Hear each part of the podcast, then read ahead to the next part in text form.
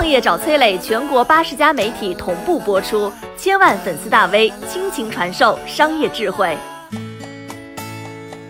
你选择做谦谦君子还是中华好汉？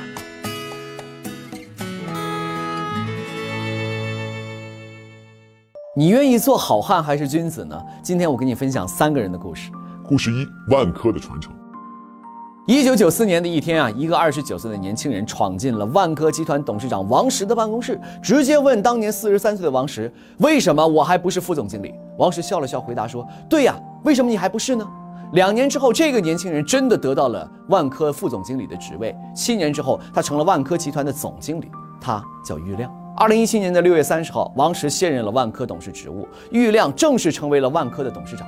王石平静地说：“退休只是时间问题。”而坐在王石身边的郁亮虽然已经五十二岁，不再年轻，但是依然非常激动。他说：“如果说没有王石就没有万科，那么没有王石也就没有郁亮。”从一九九零年加入万科到二零一七年升任董事长，可以说郁亮就是王石用了二十七年时间一手培养起来的接班人。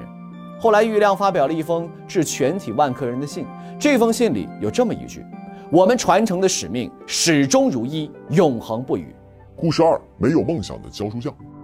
河北邢台广宗县，二零一九年刚刚摘掉了贫困县的帽子。二零一七年高考，广宗县一中只有一个孩子被一本录取，只有二十八个考上二本，上线率只有百分之十一。广宗的孩子想上好大学，真的太难。这一年十月，新东方的创始人俞敏洪带领团队给广宗一中接入了一套高考学习系统。通过网络，新东方的高考课程老师可以直接给广宗一中的孩子讲课。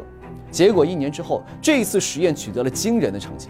二零一八年高考，广宗一中一本上线六十三人，二本上线三百零四人，本科升学上线率达到了百分之五十三点一啊，创下了建校以来的最高纪录。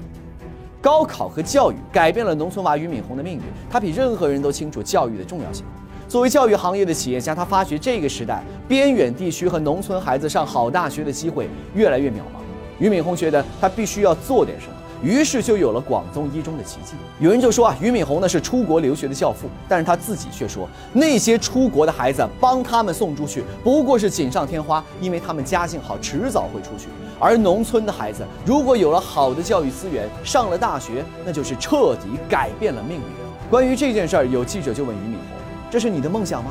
俞敏洪说：“我没有梦想，但是我有使命，就是用各种方式帮助年轻孩子不断成长，改变命运。”故事三：匠人的传承。二零零八年汶川地震，央视新闻主播赵普含泪播报了最新消息，举国动容。几年之后啊，赵普为了更大的使命，放弃了镜头前的梦想。这个足以让赵普放弃梦想的使命是什么呢？那就是让中国人重新认识传统文化。当时赵普选择创业，把国内顶尖的设计师和匠人聚合在了一个互联网平台上。这个平台一年几亿的销售额让人惊叹，但是赵普并不在意。他说，他看到更重要的信息是传统文化的崛起和消费观念的变化，时代真的变了。现在的赵普呢，已经完成了从创业者到投资人的转型。他的团队坚信，未来中国经济增长的新引擎是文化。他们要用自己手里的资本和力量，去助推中国传统文化的传承与文化产业的崛起。孔子曾经在《论语》里这样说：“君子喻于义。”翻译成白话就是：君子是肩负道义与使命的人。复盘郁亮、俞敏洪、赵普的故事，你会发现。感恩时代与传承事业是万科董事会主席郁亮肩负的道义与使命；思考时代与传承教育是新东方创始人俞敏洪肩负的道义与使命；瞭望时代与传承文明是文化产业投资人赵普肩负的道义与使命。他们就是我们这个时代谦谦君子的代表。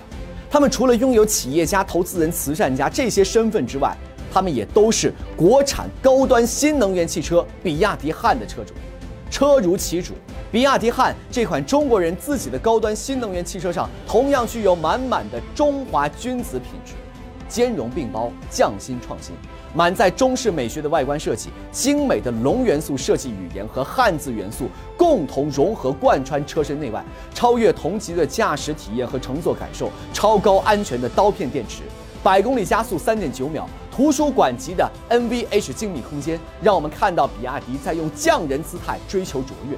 在比亚迪汉身上，我们看到了中国民族品牌赶超世界的道义与使命。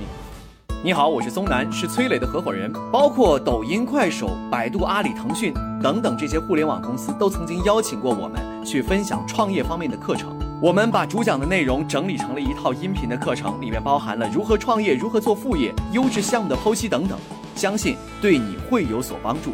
下拉手机屏幕，在节目简介里添加我的个人微信，这套课程今天免费送给你，快去领取吧。